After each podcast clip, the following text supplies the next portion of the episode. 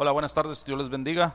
Sean bienvenidos a este canal de Amistad Familiar del Valle Imperial. Bueno, antes que nada, vamos a poner esta reunión en las manos del Señor. Padre, bendito sea, Señor, alabado sea tu nombre, Señor. Padre, en esta tarde, Señor, queremos pedir, Señor, que tu presencia, Señor, esté en este lugar, aquí donde, donde cada una de estas familias está, Señor que tú seas presente, Señor, que prepares nuestra mente, prepares nuestros oídos, prepares nuestros corazones para recibir tu palabra, Señor. Y que sea tu palabra, Señor, la que llegue hasta nuestros corazones, no mis ideas, no que no sea yo, Señor, quien está hablando, sino que seas tú, Padre, el que está trayendo esa semilla, Señor. Reprendemos y echamos fuera todo aquello, Señor, que quiera robar esa semilla, Señor. Y pedimos, Señor, que esta semilla dé fruto, Señor, al ciento por uno. En el nombre de Cristo Jesús te lo pedimos, Padre. Amén, amén y amén. Bueno, buenas tardes, Dios les bendiga. Este, la, la palabra del día de hoy le, puse por nombre reflejando la gloria al del Hijo al Padre.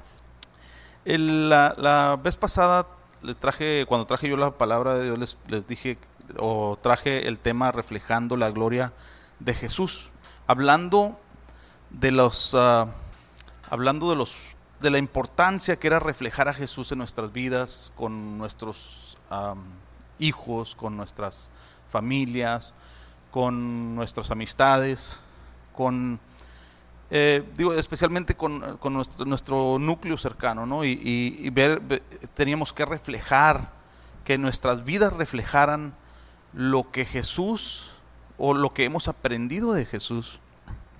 Este, cosas como este, la congruencia que debe haber en nuestras vidas, el amor que debe haber en nuestras vidas, la humildad que debemos de tener hacia los demás, eh, tener también en más a los demás, a, los, a las otras personas. Y, predicábamos, predicábamos que, que, hubiera congruencia en nuestras vidas, en la forma como nos comportamos, como lo, lo que somos, lo que hacia los demás. Bueno, en esta ocasión, en esta ocasión, este, como le, como le decía, el nombre de la predica le puse reflejando la gloria del Hijo al Padre. Y es un, es, haga cuenta como una extensión de lo que había predicado la otra vez, de, que otra vez hablaba yo de representar a, Jesús ante el mundo. Ahora estamos representando a Jesús ante el Padre. O sea, el Padre se... en, algunos versículos dice, este es mi Hijo amado en quien, en quien me gozo. Entonces, esa misma gloria que el, que el, Hijo vino a enseñarnos es la que nosotros debemos de llevar ante el Padre. Que el Padre también diga, estos son mis hijos, estos de amistad familiar del Valle Imperial son mis hijos amados. Entonces, y, es importante que nosotros reflejemos a Jesús ante, ante todas las personas que están a nuestro alrededor, pero es mucho más importante que reflejemos a Jesús ante el Padre hay cosas, ah, hay, versículos de la palabra que, que son que son que te ponen a pensar de una manera o que, o que son muy muy cómo se podría decir cómo lo podría decir a ver son muy crudos o, o, que van van al grano pues. Veamos algunos ¿verdad? Marian que ah, hay un versículo en especial Marian en primera de Samuel 16 7 cuando Samuel iba a ungir al, próximo rey, cuando iba a ungir al, después de que el Señor había desechado a Saúl, o que lo había desechado de su corazón, eh, Dios manda a Samuel a buscar al próximo rey, al que iba a ser el próximo rey, y pues tendría que ser ungido como rey, ¿verdad? Entonces Samuel va y busca busca pensando él en, lo que para él era un rey, como hombre, para una persona, para nosotros como hombres vemos a, por ejemplo, nosotros creemos que una persona es muy ungida cuando se porta de cierta manera o cuando se viste de cierta manera. Y hay veces que hasta le hacemos feito a las personas cuando se visten de otra manera, ¿no? O sea, si no nos gusta cómo se visten, pues hasta les hacemos feito, hasta les sacamos la vuelta, ¿no? Pero Dios Dios, es Dios no mira como nosotros, pues Dios, eh, y aquí en 1 Samuel 16, 7 dice, pero el Señor dijo a Samuel, no mires a su apariencia, ni a lo alto de su estatura, porque lo he desechado, pues Dios ve, com- ve no como el hombre ve, pues el hombre mira la apariencia exterior, pero el Señor mira el corazón. Entonces cuando estamos delante de Dios, pues somos como, como libros abiertos, ¿no? O sea, no hay, no hay nada que podamos esconder delante de Dios.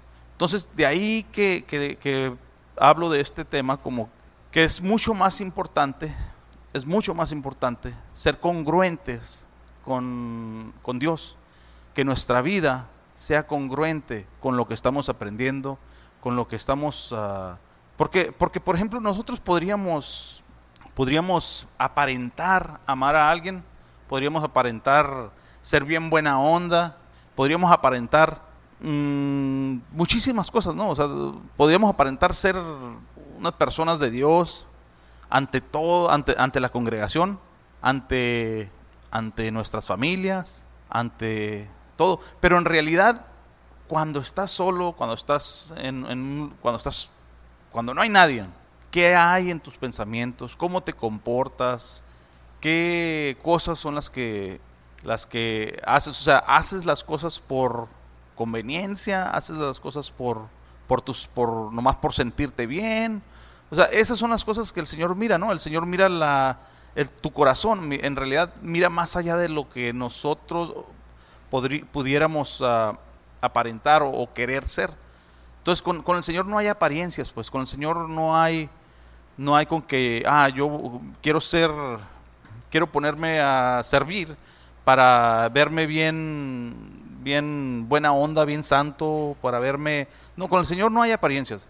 El Señor mira tu corazón, mira tus intenciones, mira, mira por qué estás haciendo las cosas, mira, o sea, va más allá de lo que el hombre pueda ver, de lo que el pastor pueda ver, porque muchas veces queremos ah, ganarnos el corazón del pastor, entonces vamos a actuar de cierta manera, o queremos ganarnos el corazón de el líder de la alabanza, o queremos ganarnos el corazón de quien sea, y actuamos de forma que podamos podamos ganarnos su confianza, ganarnos su, su corazón y empezar a actuar de esa manera delante de ellos. Pero en el fondo, ¿qué hay en el fondo? ¿Qué hay en, el en tu corazón? ¿Qué cosas están ah, guiándote para, para ser así? Pues, primera de Juan 3.10, en esto se reconocen los hijos de Dios y los hijos del diablo. Todo aquel que no practica la justicia no es de Dios, tampoco aquel que no ama a su hermano. Entonces vemos, vemos aquí en este versículo que el amar, como les decía, podemos actuar, podemos ser, parecer que, que amamos a nuestros hermanos, o sea, actuar de cierta manera, aunque en el fondo de mi corazón me caiga bien gorda la persona y pensé y decir yo, ay, ay, eres un amor, pero el Señor está viendo en realidad tu corazón, no está viendo cómo actúas, aunque te ganes, aunque, aunque seas merecedor de un Oscar, ¿no? Por, por cómo actúas, por cómo... El Señor no está viendo eso, el Señor está viendo tu corazón. El Señor está viendo si en realidad amas a las personas o es meramente una actuación, o es meramente un, una, un, un acto de, de, simplemente un... un- ¿cómo, ¿Cómo se puede decir, Marian? Un... Bueno, es simplemente una actuación, ¿no? Este, podemos practicar justicia solo cuando estamos frente a alguien que amamos, pero cuando estamos a solas no hacerlo, es una, eh, es una pregunta. O otra pregunta, ¿podemos tratar a alguien como si lo amáramos, pero cuando se da la vuelta a hablar de él y pensar que todo está bien? Son cosas que debemos de empezar a, revisar en nuestras vidas, ¿no? O sea, nosotros, de cierto modo, aprendemos a actuar de esa manera, ¿no? O sea, y, y lo aprendemos viendo, desafortunadamente viendo en nuestros hogares, viendo, eh, eh, y por ejemplo nosotros transmitimos ese, ese, ese actuar a nuestros hijos. Cuando nosotros ah, llega, llega un- una persona y la tratamos como si fuera el rey de, España, ¿no? Lo- Los tratamos como si fuera el presidente de, aquí de Estados Unidos de México y le damos, le ponemos a, ta- ta- a carpeta roja y, y, cuando se va empezamos a hablar de ellos con, y, que, y que nuestros hijos estén viendo eso, pues ¿qué crees que estamos transmitiendo, no? Estamos enseñándoles a nuestros hijos que está bien hacer eso, pero para Dios eso no está bien, pues. Entonces, más que nada yo pienso que debemos de enseñar a nuestros hijos ser congruentes, pero ante Dios. O sea, no nomás ante las personas, ante Dios. Ser congruentes ante Dios. Nosotros tratamos de guiar a nuestros hijos, tratamos de corregir sus, ah, actitudes, hay veces que tienen malas actitudes, ah, podemos enseñarles que sean congruentes ah, con, las, con, los demás. O sea, que, por ejemplo, tú, tú eres cristiano, tú te tienes que portar de esta manera tienes que no hacer estas cosas. Pero, como les decía, Dios mira el corazón de ellos. Entonces, más bien tendríamos que enseñarles, hey, tienes que ser congruente con Dios. Y créame que cuando ellos aprendan a ser congruentes con Dios, lo demás, el ser congruente con las demás personas, el ser congruente con, con nuestras familias, eso viene por defecto. Eso viene porque, por, por, porque ya es algo natural para ellos, porque es natural para ellos amar a las personas, porque es natural para ellos este, ser humildes, porque es natural para, para ellos cuando podemos transmitir eso. Entonces, ellos tendrán que enfrentar sus propias batallas, igual que nosotros, al igual que nosotros. Tendrán que exponer su corazón a Dios, igual que tú y que yo. Entonces es importantísimo que nosotros enseñemos a nuestros hijos que Dios mira más allá de sus acciones, que Dios mira el corazón, que aunque diga un, que cuando tu hijo te diga, papá, no soporto a esta persona, hey, recuerda que Dios está mirando tu corazón, no está mirando cómo actúas. Nuestras vidas tienen que ser congruentes para con Dios. Hay una, una historia en la palabra de Dios que habla precisamente del rey David, donde y simplemente quiero que sea, que mire usted el modo en que sus había, había personas que se le llamaban los valientes de David. Y veamos por qué se les llamaba los valientes de David. Entonces, dice en Primera de Crónicas 11 del 15 al 19 dice, "Descendieron tres de los 30 jefes de la roca a la roca donde estaba David en la cueva de Adulam, mientras el ejército de los filisteos acampaba en el valle de Refaim. David estaba entonces en la fortaleza, mientras la guarnición de los filisteos estaba en Belén. David sintió un gran deseo y dijo, ¿quién me diera de beber agua del pozo de Belén que está junto a la que está junto a la puerta? Entonces los tres se abrieron paso por el campamento de los filisteos y sacando agua del pozo de Belén que estaba junto a la puerta, se la llevaron y la trajeron a David. Pero David no quiso beberla, sino que la derramó para el Señor. Y dijo, lejos esté de mí que haga tal cosa delante de mi Dios. Beberé la sangre de estos hombres que fueron con riesgo de su vida, porque con riesgo de sus vidas la trajeron, por eso no quiso beberla. Estas cosas hicieron los tres valientes. Entonces, vemos aquí primero que nada, son tres personajes que se les conoce como los valientes, tres valientes de David. Estos personajes no se ganaron ese apodo nomás por actuar de cierta manera, ¿verdad? O sea, no fue una actuación el que ellos hayan ido a Belén, donde estaba la guarnición de los filisteos, y hayan sacado esa, esa agua. Es más, en ningún momento David dijo, quiero que ustedes tres vayan y saquen el, agua de ese pozo, ¿verdad? No, eso no lo leímos. Simplemente fue un deseo de David que los tres valientes escucharon y dijeron, ¿sabes qué? Él es mi rey, Él es el rey. Y por el deseo del rey voy a moverme, voy a ir a donde están los filisteos, voy a ir por esa agua y se la voy a traer. Es algo que estaba en la naturaleza de ellos. Ellos querían cumplir un deseo del rey y se movieron sabiendo que ellos podían cumplir ese deseo. Cuando regresan, David ah, desecha o no toma esa agua, sino que dice que la vierte o la... Mariana, dice que la vierte en el piso para el Señor, la derramó para el Señor.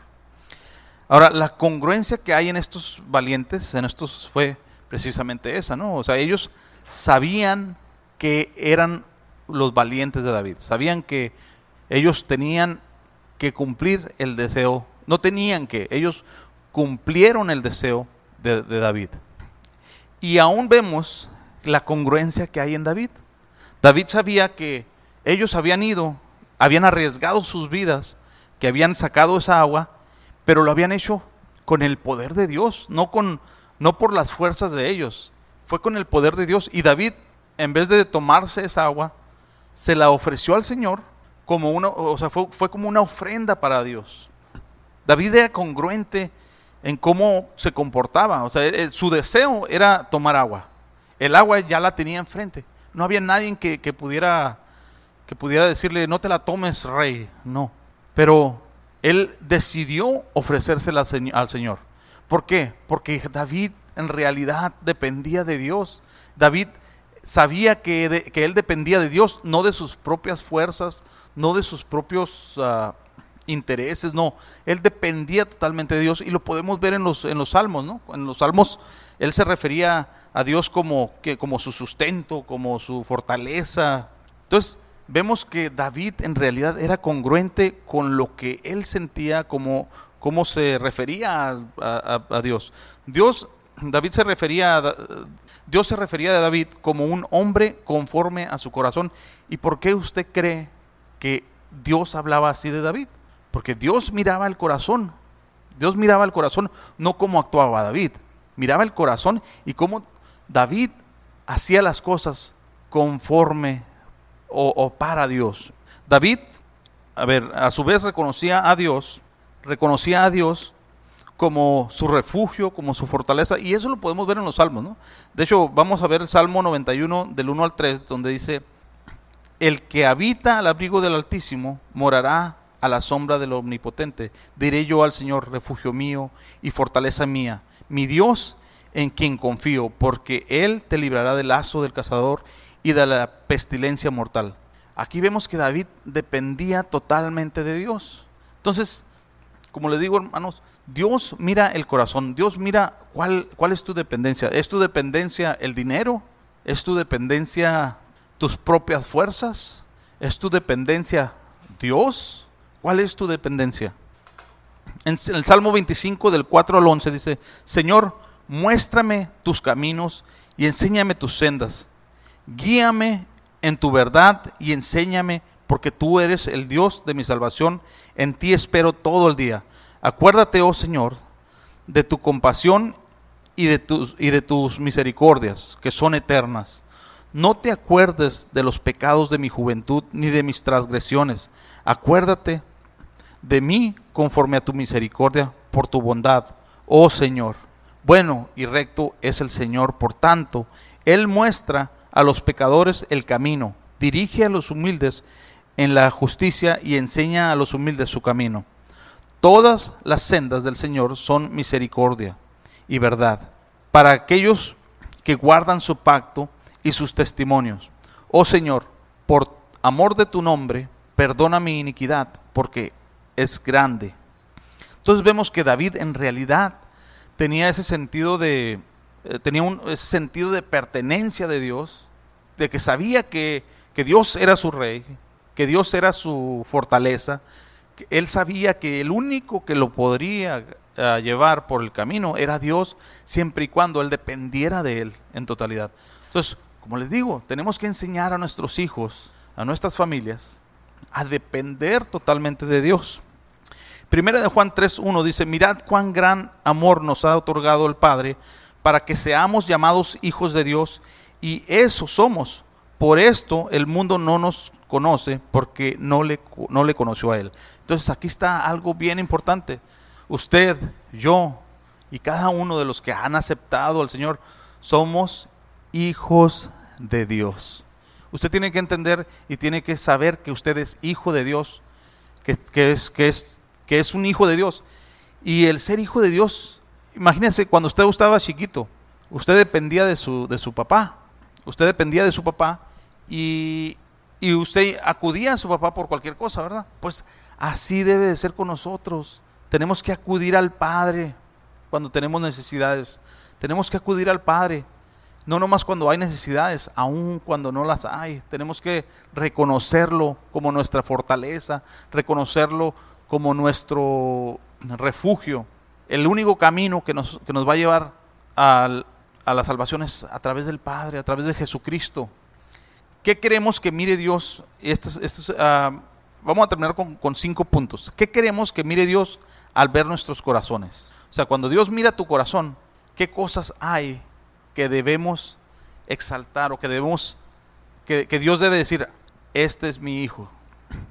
Si nos vamos a la palabra, en 1 de Juan 5.1 dice, todo aquel que cree que Jesús es el Cristo es nacido de Dios. Ahí usted se convirtió en, el Hijo de Dios.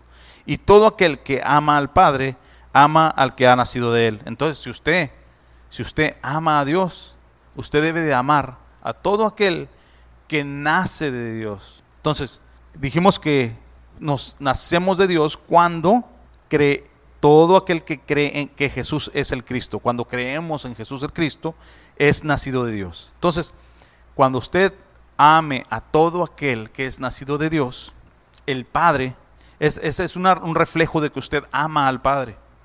Primero Juan 5.2 dice, en esto sabemos que amamos a los hijos de Dios, cuando amamos a Dios y guardamos sus mandamientos. Esa es otra condición, ¿verdad? Porque este es el amor de Dios, que guardemos sus mandamientos y sus mandamientos no son gravosos. Porque todo lo que es nacido de Dios vence al mundo y esta es la victoria que ha vencido al mundo, nuestra fe. ¿Y quién es, y quién es el que vence al mundo? Sino el que cree que Jesús es el Hijo de Dios. Entonces, primero, Dios debe de ver que creamos que Jesús es el Cristo nacido de Dios. Mateo 17:5 dice, mientras estaba aún hablando, he aquí una nube luminosa los cubrió y una voz salió de la nube diciendo, este es mi Hijo amado, en quien me he complacido, a él oíd. Hablando de Jesús. Entonces, cuando Dios nos está revelando, nos lo ha revelado que Jesús es su Hijo, pues hermano, hay que creer, hay que creer que Jesús es nuestro Dios. Y si usted no ha creído, si usted no ha recibido a Jesús como su Salvador, bueno, hermano, aquí está la prueba de que Jesús es el Hijo de Dios. Número dos, que le amamos. recuerde, debemos de amar a, Dios, debemos de amarle. En, en 1 Juan 4.10 dice, en esto consiste el amor, no en que nosotros hayamos amado a Dios, sino en que Él nos amó a nosotros y envió a su Hijo como propiciación por nuestros pecados. En Efesios 5.2 dice, y andad en amor, así como también Cristo os amó y se dio a sí mismo por nosotros, ofrenda y sacrificio a Dios como fragante aroma. Bueno, entonces debemos de amar al Padre. Él debe de ver en tu corazón que le, que le amas. Y cuando Él te dice, ama a tu hermano, ama a los que están a tu alrededor, bueno, eso es algo que debemos de hacer.